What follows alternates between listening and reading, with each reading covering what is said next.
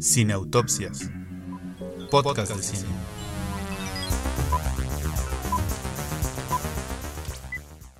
Hola, ¿cómo están? Les damos las gracias por acompañarnos en esta segunda emisión de Cineautopsias, podcast de cine. ¿Cómo estás, Alberto? Muy bien, Julia. Muy contento de estar en esta segunda emisión. Sí, es verdad, les queremos dar las gracias por habernos escuchado y descargado en nuestro primer programa. Esperamos que este podcast sea un vínculo que poco a poco vayamos formando entre nosotros y ustedes para dialogar sobre lo que más nos apasiona, que es el cine.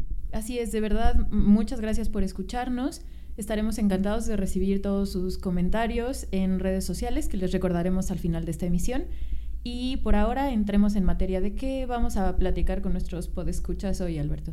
En esta segunda emisión comentaremos la película animada Coco. En lo que se refiere a los contenidos digitales, vamos a platicarles sobre Bojack Horseman, una serie también animada en Netflix. Y para cerrar el círculo de la animación, en la sección Solo porque nos gusta, comentaremos El viaje de Shihiro. Con bisturí en mano, comenzamos.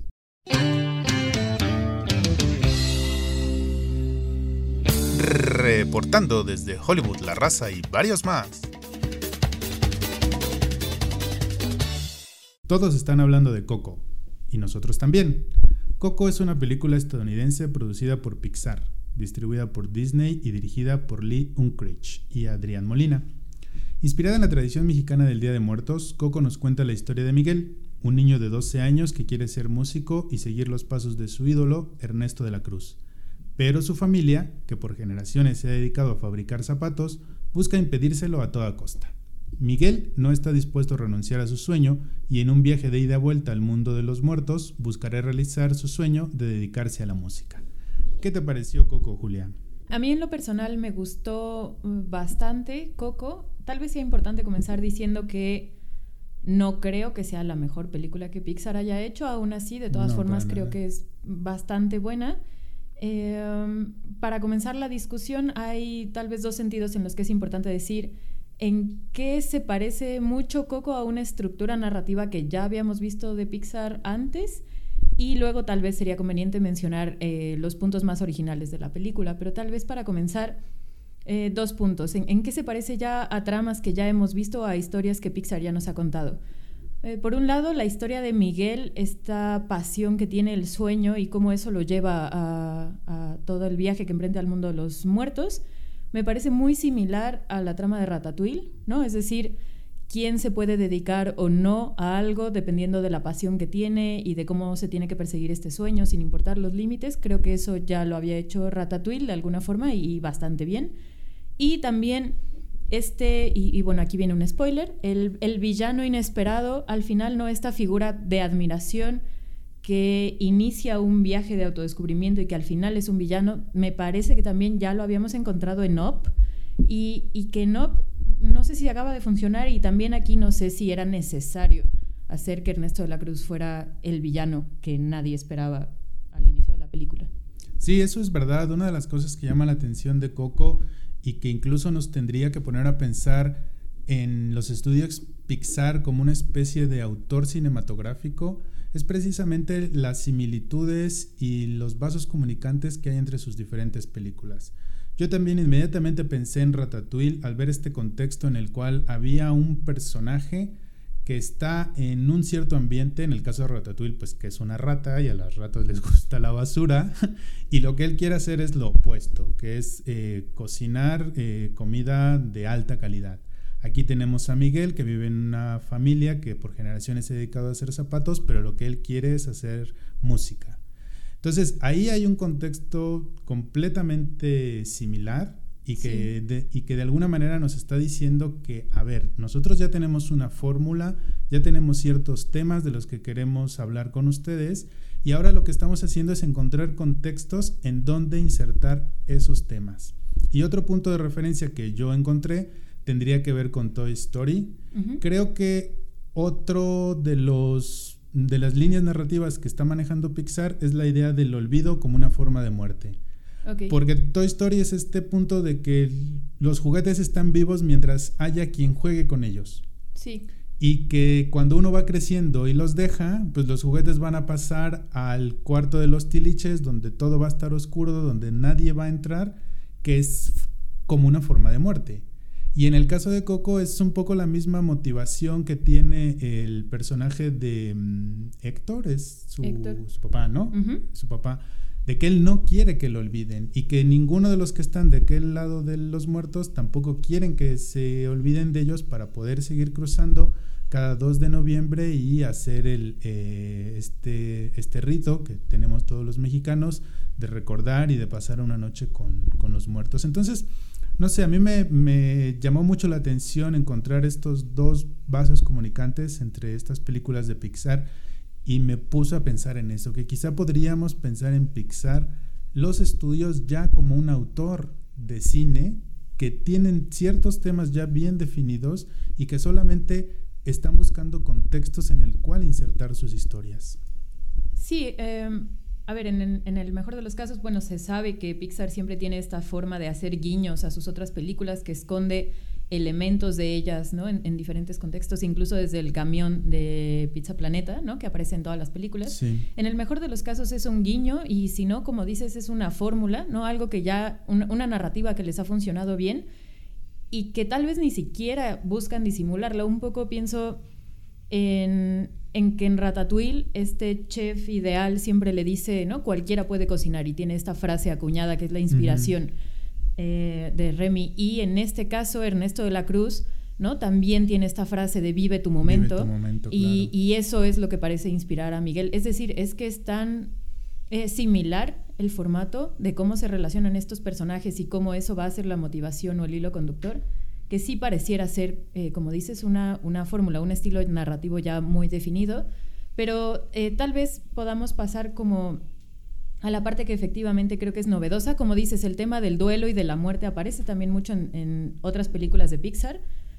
Lo que no había aparecido hasta ahora, creo yo, es que la música jugara un papel tan central en las películas de Pixar. Es decir, a diferencia de Disney, que tiene una gran tradición de la música es un personaje más, eh, Pixar realmente nunca había puesto en un papel estelar a las canciones, ni como motivación ni nada, y aquí creo que funciona muy bien como orgánicamente una forma de llevar la trama hacia adelante, pero no, no sé qué opinas tú de esto, porque finalmente la música es algo que han estado comentando mucho.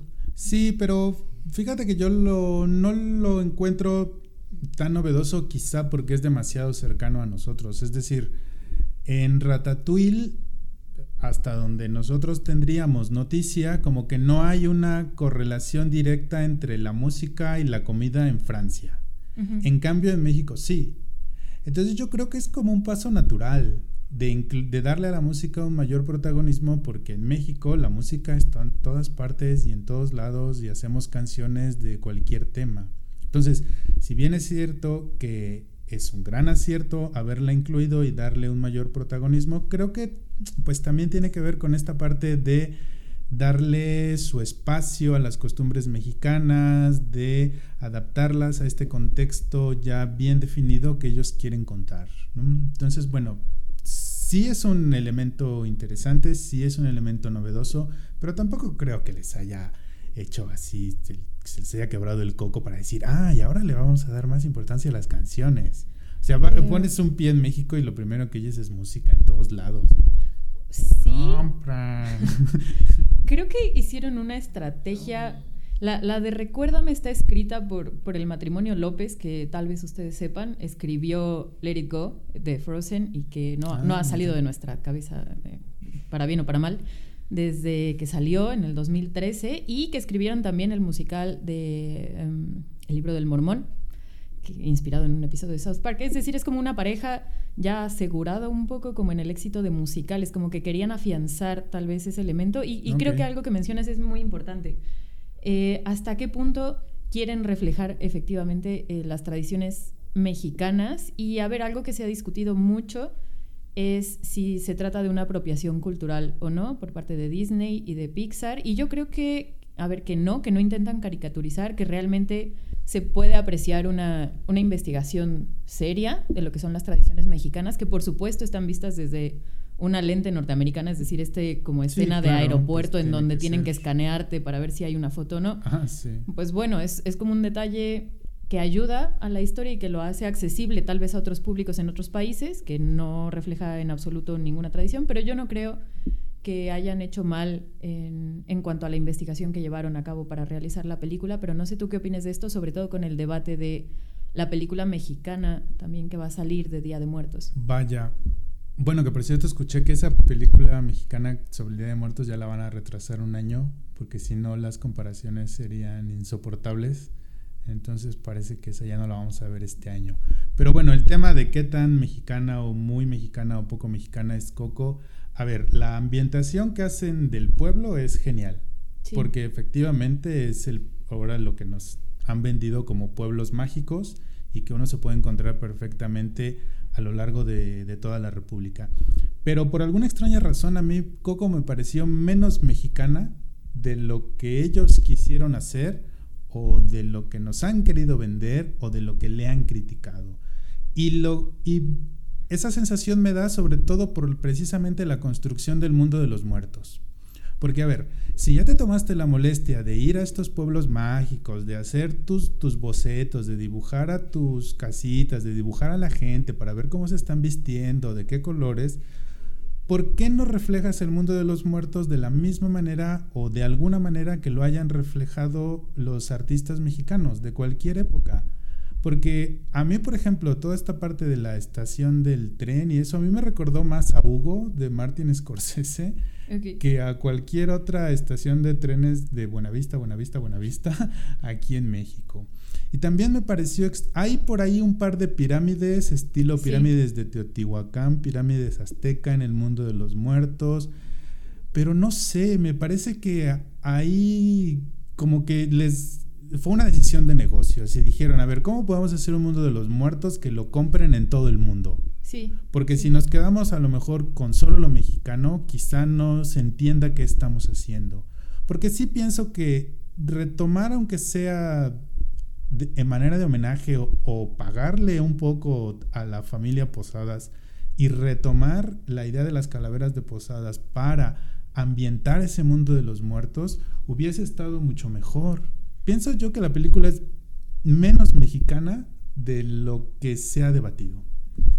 Em, a ver, es que definitivamente analizar la película por lo mexicana que pueda llegar a ser o no, no sé si era la pretensión de Pixar. Es verdad que sus pretensiones en este caso sí resultan muy ambiguas. Por ejemplo, hasta donde entiendo, las versiones originales de las canciones en inglés fundamentalmente son en spanglish, es decir, eh, siempre preservaron alguna parte de la canción en español. No querían dejar atrás como las raíces mexicanas que inspiraron la historia, pero por otro lado, como dices, tampoco querían hacerla tan cerrada que solo entendiera un público mexicano. Trataron de contextualizarlo un poco más ambiguamente para ver si eso abría caminos en, otros públicos, en otros países. Creo que la Ciudad de los Muertos ah, visualmente es impresionante. La verdad es que en, términos de animación, en términos de, cómo es visualmente impactante la película, no hay nada que decir. Es verdad que creo que se inspiraron en, Guanajuato, o sea, sí está esta idea de pueblos mágicos detrás. Y, tal vez la cuestión sea, incluso la misma trama de, Miguel, ¿no? De perseguir un sueño, es más cercana al sueño americano, ¿no? Al que viene de abajo y, y, de alguna forma va a encontrar su lugar en el mundo es una forma de contar la historia mucho más norteamericana que mexicana, pero aún así me parece que eh, es lo más cerca que hemos estado de experimentar la corrección política de Disney en, amar a una historia que no es suya, ¿no? pero que tratan de respetarla lo más posible sin dejar de ser pues, un macroproyecto de Disney y de Pixar que al final tiene que responder a todos los públicos y esa complacer a, a, todas las partes será bastante complicado. Sí, yo estoy de acuerdo contigo en que sí podría incluso verse más cerca del, del sueño americano, porque fíjate que Ernesto de la Cruz, que es el ídolo de Miguel, se parece más al personaje de El Gran Gatsby no sé si te mm, recordó toda su, fiesta, el lugar donde vive. Eso es el, el, gran Gatsby de Baz Luhrmann. Entonces está más en relación con ese tipo de ídolos y de personajes de la cultura estadounidense que de la cultura mexicana. Yo nada más para finalizar diría que hay que ver a Coco como una película de Pixar.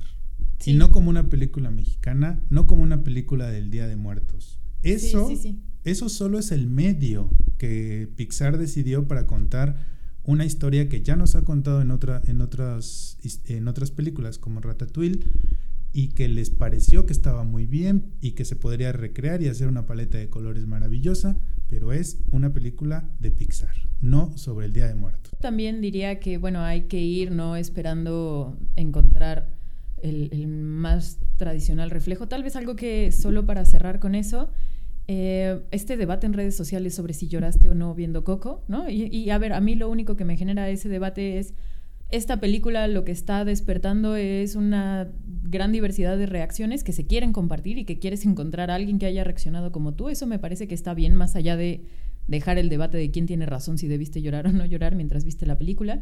Que el personaje de Héctor y de Gael García me parece que es un gran acierto también de la película.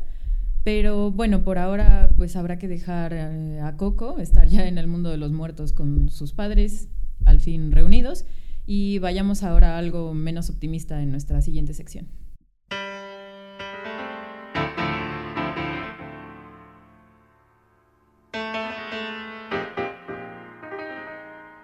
Desde el sofá.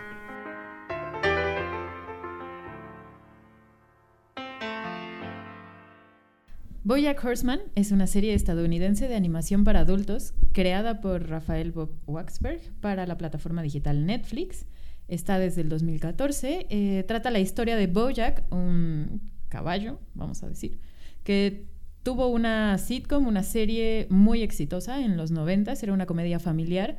Y después de que terminó esa serie, eh, Bojack es simplemente incapaz de reconducir su vida tanto profesional como personal. Su agente, eh, Princess Caroline, le consigue a una escritora fantasma en esta primera temporada, conocida como Diane, y bueno, la idea es ayudarlo a escribir una autobiografía que le devuelva la fama y el éxito que conoció en otra época.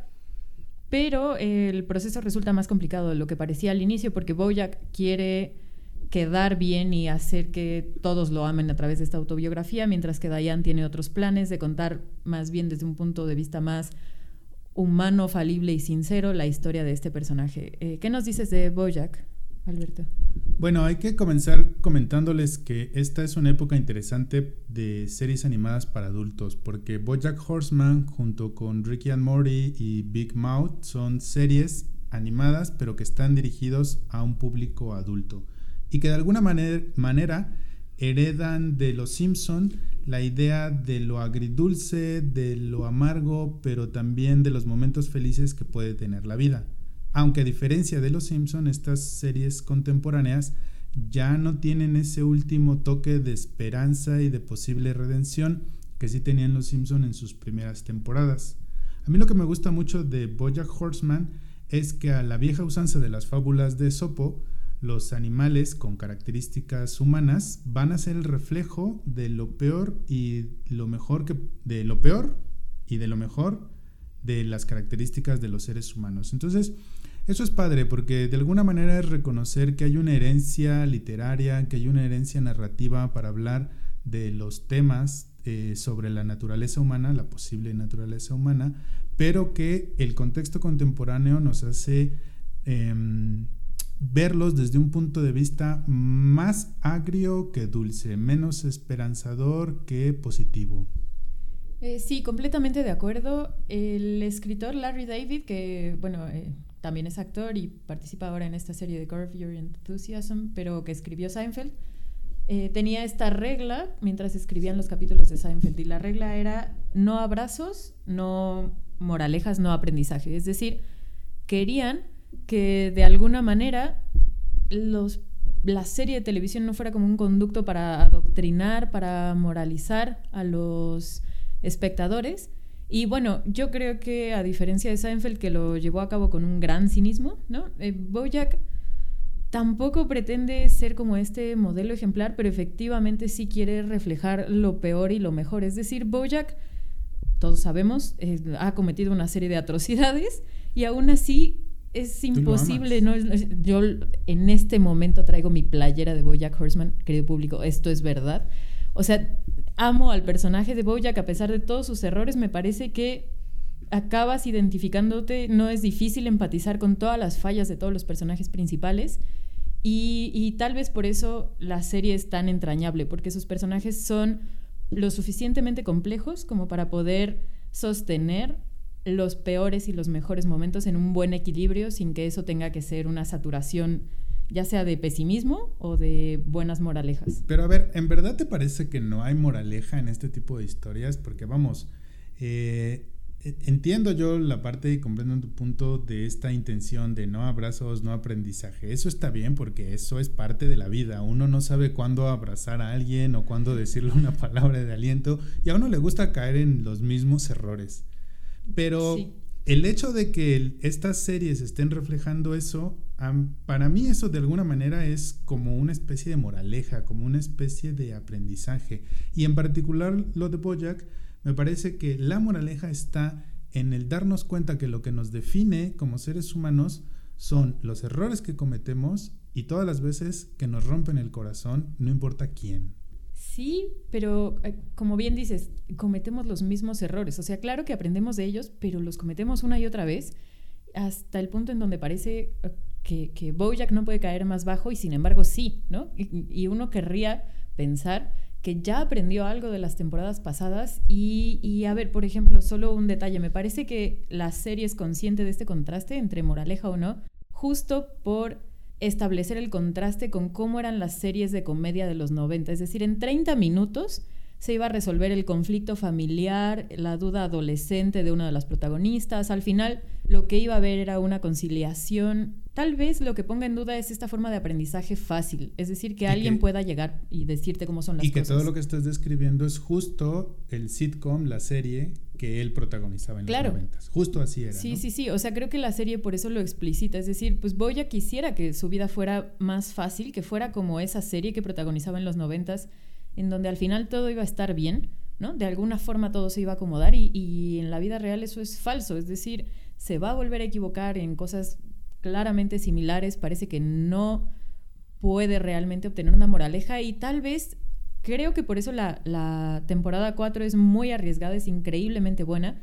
Claro que hace denuncias morales, es decir, creo que por lo menos esta última temporada tiene un mensaje muy fuerte sobre violencia de género, sobre cómo se llegó a silenciar a las mujeres en una época determinada, diciéndoles que eran histéricas o que sus emociones estaban fuera de control, así que no tenían que hablar.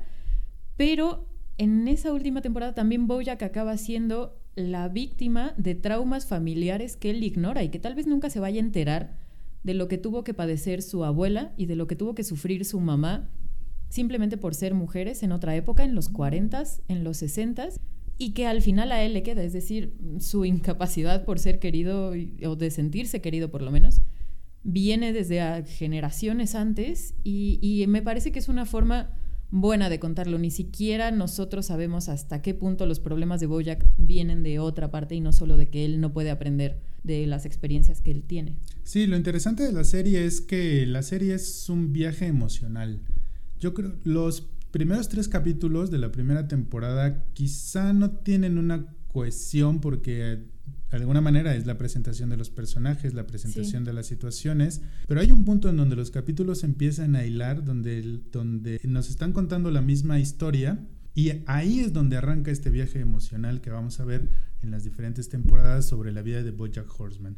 Es un viaje en donde sí nos vamos a sentir tristes por él, donde sí nos vamos a enojar por las cosas que hace porque lo pudo haber hecho diferente, pero también vamos a encontrar ciertas similitudes quizá con nosotros en las emociones, en las situaciones o en lo que nos gustaría haber hecho o en lo que nos gustaría que pasara, ¿no? Entonces, eso es bien padre, que estemos en un viaje emocional de un personaje que de entrada ya sabemos que no va a acabar bien, que no va a tener un final feliz y que sin embargo nos identificamos con él y nos atrapa en este en este mare magnum de emociones entre positivas y negativas, entre que uno lo quiere justificar diciendo, ah, sí, está bien que le eche a perder la vida a sus amigos, porque si no se va a quedar solo, y no quiero que se quede solo, aunque es un egoísta.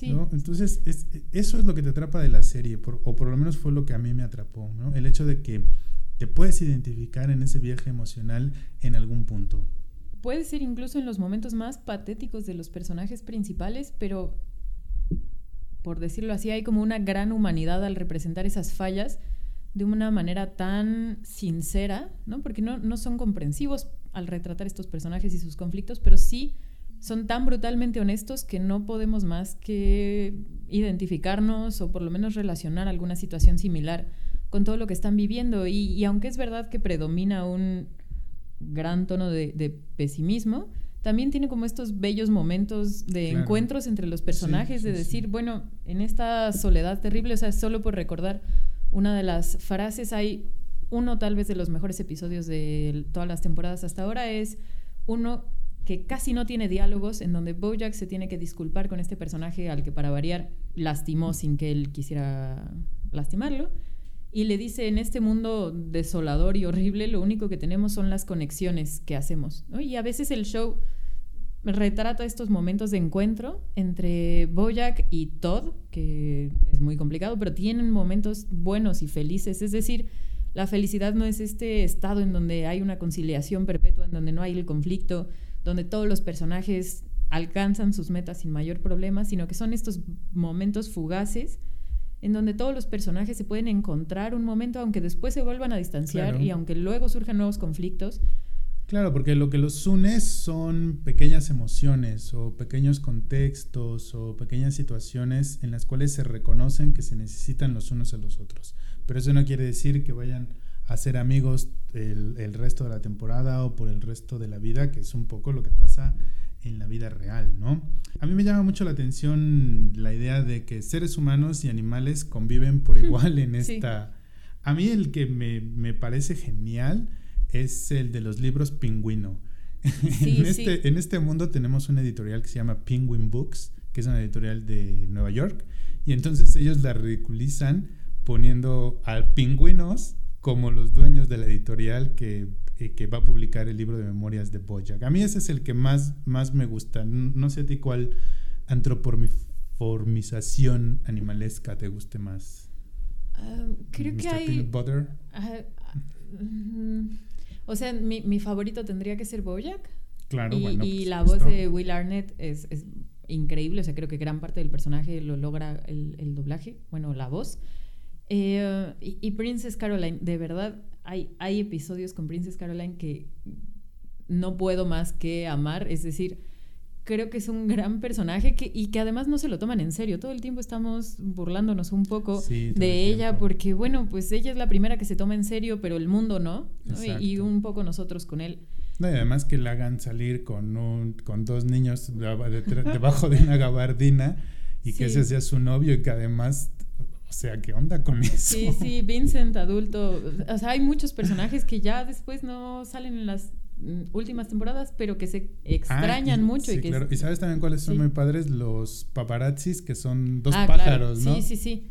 Eso también es muy padre, que sean pájaros los paparazzis, ¿no? Porque finalmente son los únicos animales, por llamarlos así, que pueden estar en cualquier lado y que podrían, y que podrían tomar fotos desde cualquier ángulo, ¿no?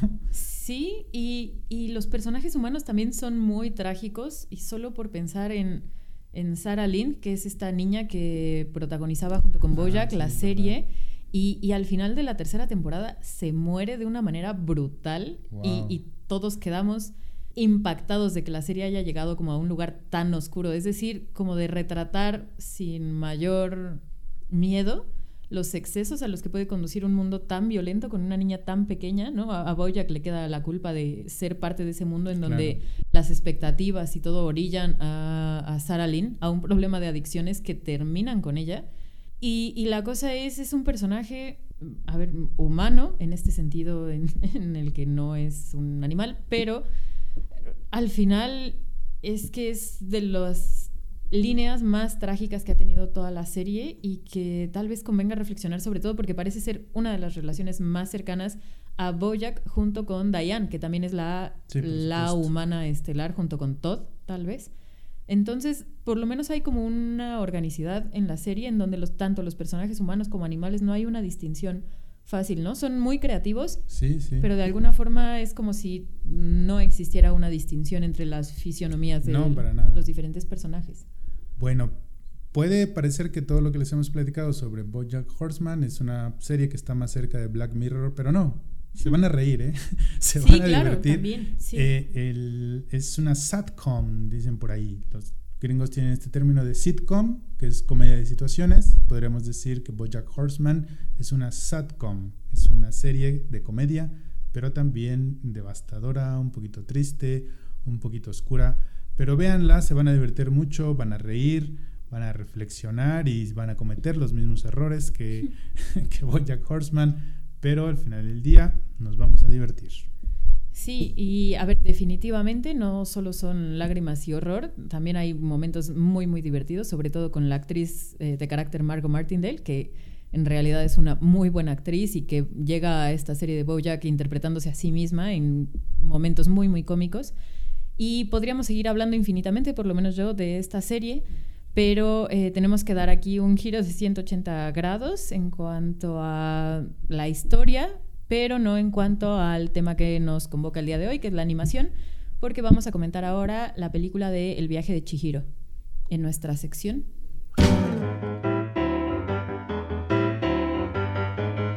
Solo porque nos gusta.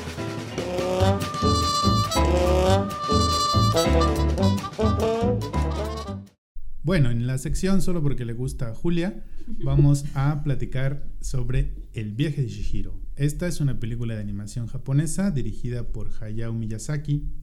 La película nos cuenta la historia de una niña de 9 años llamada Shihiro, quien durante una mudanza se ve atrapada en un mundo mágico y sobrenatural, teniendo como visión, misión buscar su libertad y la de sus padres, y así poder regresar a su mundo.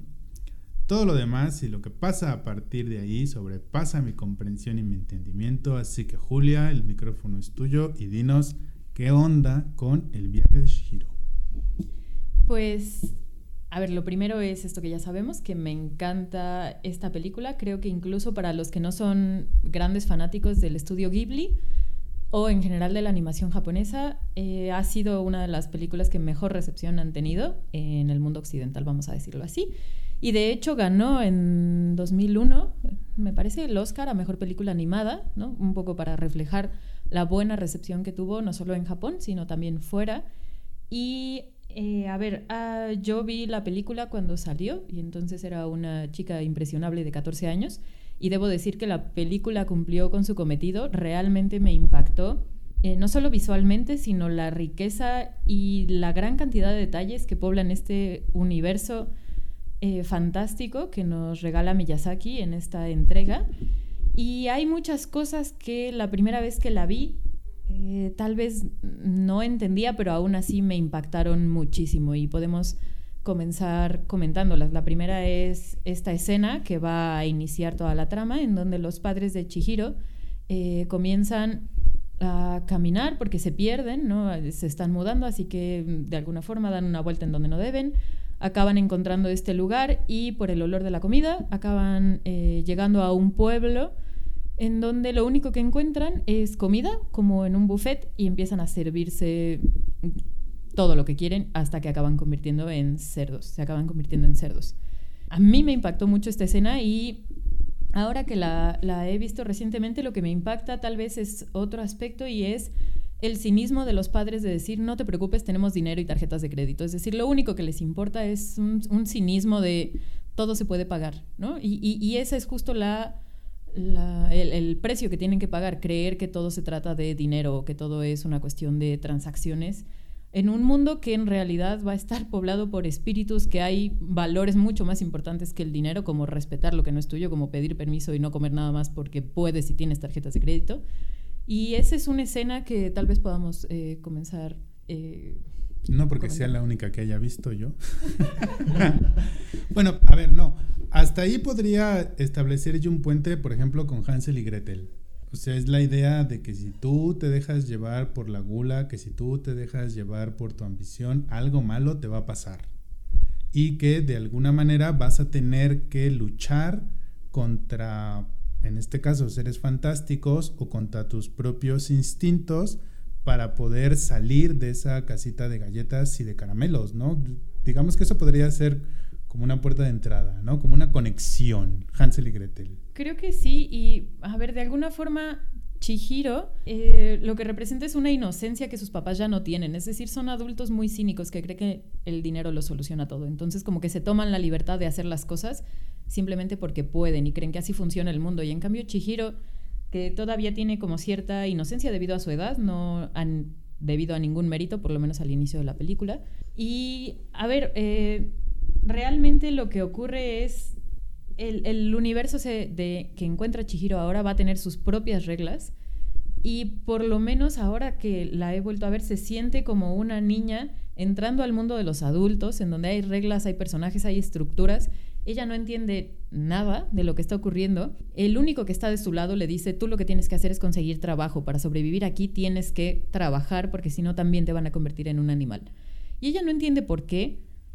Simplemente acata esa orden y busca trabajo en este eh, spa balneario y a ver, tal vez eso sea importante señalarlo, hasta qué punto la película refleja o no puede dejar atrás eh, ciertas tradiciones japonesas típicas, es decir, por lo menos en Japón, ustedes saben, estos baños públicos, los onsen, son muy, muy populares y entonces la cuestión es, Miyazaki retoma un elemento de la cultura popular japonesa, que es un baño, y lo mueve hacia un mundo mágico de espíritus en donde pueden ir ahí a relajarse y un poco a descansar. Y esa, eso me lleva a la segunda escena que quería comentar y que me, me impactó mucho de, de, joven y que ahora que la veo también creo que tiene una fuerza visual impactante. Y es cuando llega un espíritu que creen que es apestoso y que es terrible. Y eh, por supuesto mandan a Chihiro porque nadie quiere ese trabajo y entonces Chihiro tiene que eh, lidiar con ese espíritu. Y al final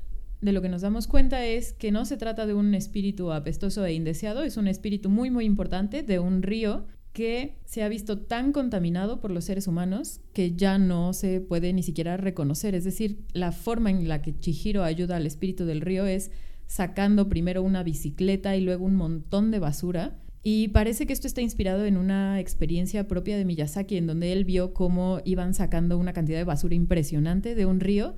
Y una vez más es recuperar, pues yo no sé si cierta inocencia como del Japón antes de su industrialización, o por lo menos de decir, a ver, hay como una responsabilidad moral del daño que estamos haciendo eh, desde la perspectiva japonesa como a los espíritus que creíamos poblaban los ríos y la naturaleza y los animales y que ahora simplemente hemos abandonado un poco a su suerte.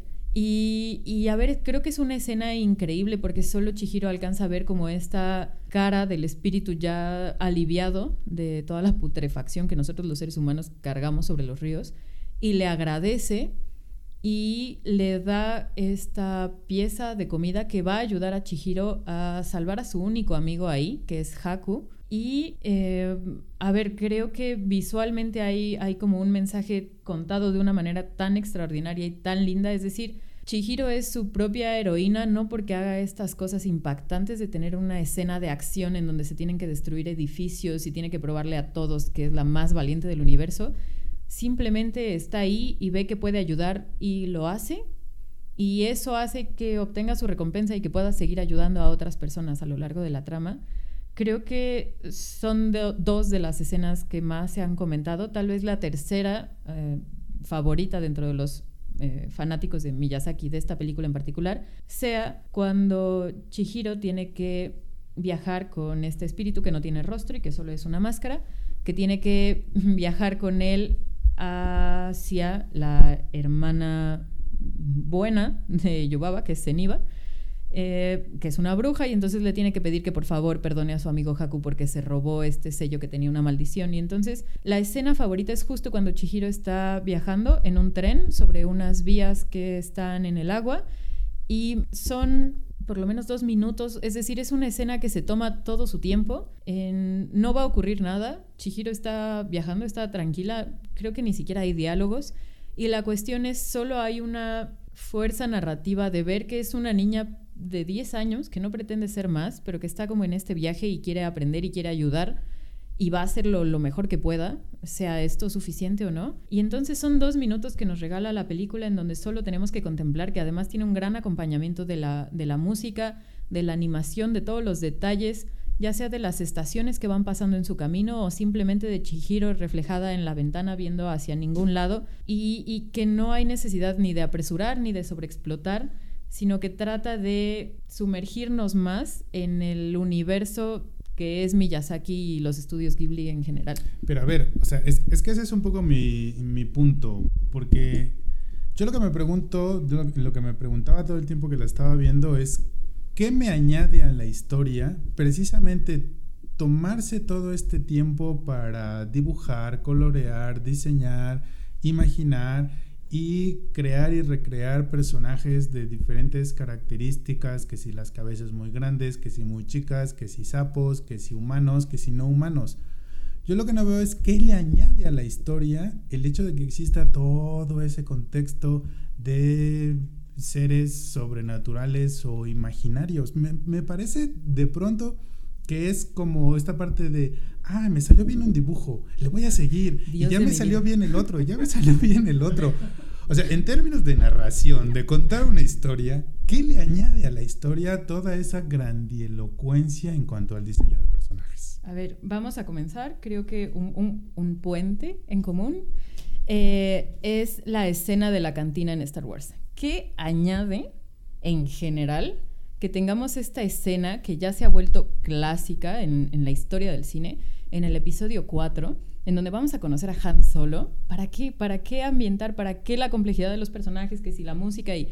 Y ahora escuchamos esa música y de inmediato nos refiere y nos transporta a esa cantina en ese lugar de alguna galaxia lejana. O sea, creo que los detalles de los personajes, la inventiva de los personajes de Miyazaki en lo que ayudan no en particular a la trama de Chihiro, sino en general a sostener la película, es a darte esta sensación de que ya abandonaste la sala del cine, estás en un universo completamente nuevo y diferente, novedoso, y, lo sabes porque tiene muchísimos detalles, es decir, a diferencia de otro tipo de animaciones, sobre todo eh, cuando se hacían a mano, eh, los detalles del fondo son inexistentes. Si alguien recuerda las caricaturas de Hanna Barbera, o sea, el fondo era el mismo, ¿no? O sea, estaban corriendo cinco minutos y el fondo daba lo mismo.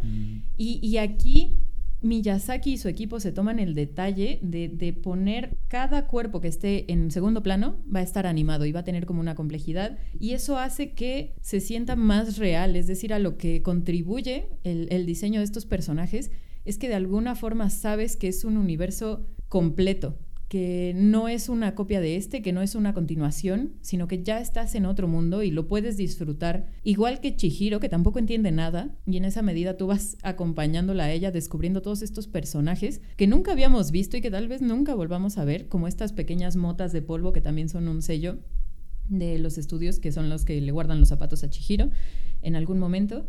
Y, a ver, es por ejemplo como una historia de amor que tal vez no es tan tradicional entre Chihiro y Haku y que tal vez me lleve al, último punto que quiero comentar de esta película sobre por qué me parece eh, magnífica, no solo en cuestión de animación, no solo en cuestión de que nos vende un propio universo, hay una cuestión, eh, vamos a llamarla filosófica, sobre qué hay en un nombre, es decir, qué fuerza tiene el hecho de que Yubaba se apodere de sus trabajadores por el hecho de quitarles el nombre. Cuando Chihiro llega y le pide un trabajo, el hecho de que le dé trabajo lo que implica es voy a cambiarte el nombre y vas a olvidar que te llamas Chihiro y de ahora en adelante te llamas Zen. Y me parece que eso en japonés tiene más sentido porque el mismo ideograma es Chi y Zen. Entonces la cuestión es, ¿Qué puede hacer que tengas control sobre una persona si no es haciéndola olvidar quién es, empezando justo por el nombre? Y, descubrimos que esta historia de amor no tradicional justo es cómo Haku y Zen se ayudan mutuamente a recordar sus verdaderos nombres, Chihiro y el, el río al que pertenecía Haku, que es el río Kohaku, creo. Eh, y la cuestión es, ninguno de los dos recuerda quién es. Es más, Chihiro llega a olvidar quiénes son sus padres, quién es ella, por qué está ahí. Y todo se debe a la cuestión del nombre. Entonces, ¿qué fuerza tienen las palabras en nuestra vida cotidiana? ¿Qué fuerza tiene que alguien te dé un segundo nombre para apoderarse de ti? Y cómo el recordar quién eres tiene que ver también con esa palabra a la que ya asocia cierto significado. Hay una parte en donde Haku le está diciendo a Chihiro, yo recuerdo tu nombre desde hace muchísimo tiempo y ya olvidé quién soy. ¿no? Eh, entonces parece que ese es como el gran regalo que le da Haku a, Chihiro, el poder no olvidar quién es a través de su nombre y que Chihiro también le ayude a recordar a él quién es, cómo fue este espíritu del río que una vez más por la gentrificación y por la construcción de edificios pues se perdió y por eso Haku ya no sabe dónde está ni quién es porque hay edificios ahora en donde en algún tiempo mm, circulaba el río que era Jaco. Y a ver, en realidad creo que es como problematizar un tema sobre qué hay en un nombre, cuáles son las palabras que les damos a las cosas, qué poder tiene el hecho de que algunos controlen el lenguaje frente a otros o no. Y, y creo que lo hace de una manera creativa y mágica, dándonos personajes que normalmente no tenemos en el cine, que no pretenden ser espectaculares, que de alguna forma sí conectan con una tradición que tal vez nos es ajena, un poco lo que decíamos de Coco, hasta qué punto nosotros que estamos fuera de esta Pues sí. tradición japonesa de creer en, en espíritus y de creer que no pretenden ser espectaculares, pero que tienen su propio carisma y construcción. Al final, Chihiro es una niña de 10 años también, pero que ha aprendido a cómo ayudar a los demás, a cómo no tener miedo, incluso aunque esté en un mundo completamente desconocido, que justo era lo que le amenazaba al inicio de la película cuando se mudaba a un nuevo lugar, a una nueva casa, a una nueva escuela. Y también hay un crecimiento del personaje. Lo que pasa es que la película no está al servicio de explicitar cuál es justo el viaje de Chihiro y, y creo que eso permite que los mal. espectadores se relacionen con ese viaje, Alberto no, como puedan, pero creo que es una película que tiene muchísimas virtudes como para seguirlo platicando. Bueno, creo que yo he perdido la inocencia de un niño o una niña de 10 años porque yo no veo nada de eso en la película y a mí me pierde la animación y se me olvida la historia, pero en fin. Si ustedes se enamoraron, igual que Julia, del viaje de Shihiro, coméntenos. Si no la han visto, la pueden ver porque próximamente estará en los cines, así que también será una buena oportunidad para que establezcamos comunicación. Así es como llegamos al final de esta segunda emisión. Les agradeceremos mucho que nos dejen todos sus comentarios en las plataformas que tenemos, ya sea Facebook, Twitter o YouTube, en donde nos pueden encontrar como Cineautopsias. No olviden comentar ahí si son hashtag Team Chihiro o Team Julia, frente a Alberto, que bueno, todavía le falta para comprender un poco esto de la animación de los estudios Ghibli, pero con el apoyo de ustedes seguro lograremos algún avance. No prometo nada, sí, pero sin duda con su apoyo va a ser mucho más fácil. Team Alberto, si no les gustó el viaje de Shihiro. Y bueno, nada más también mencionar que le agradecemos a Lázaro todo su apoyo aquí en cabina y en la postproducción. Muchas gracias. Y recuerden escucharnos a través de YouTube, a través de iBox, descargando la aplicación desde su computadora y ya nos pueden escuchar también a través de iTunes. Esperamos que este programa haya sido de su agrado y nos escuchamos durante la siguiente autopsia. Recuerden seguirnos y compartir su pasión por el cine. Este programa fue conducido por Julia Muñoz y Alberto Ruiz. Postproducción Lázaro Moreno. Idea original Alberto Ruiz.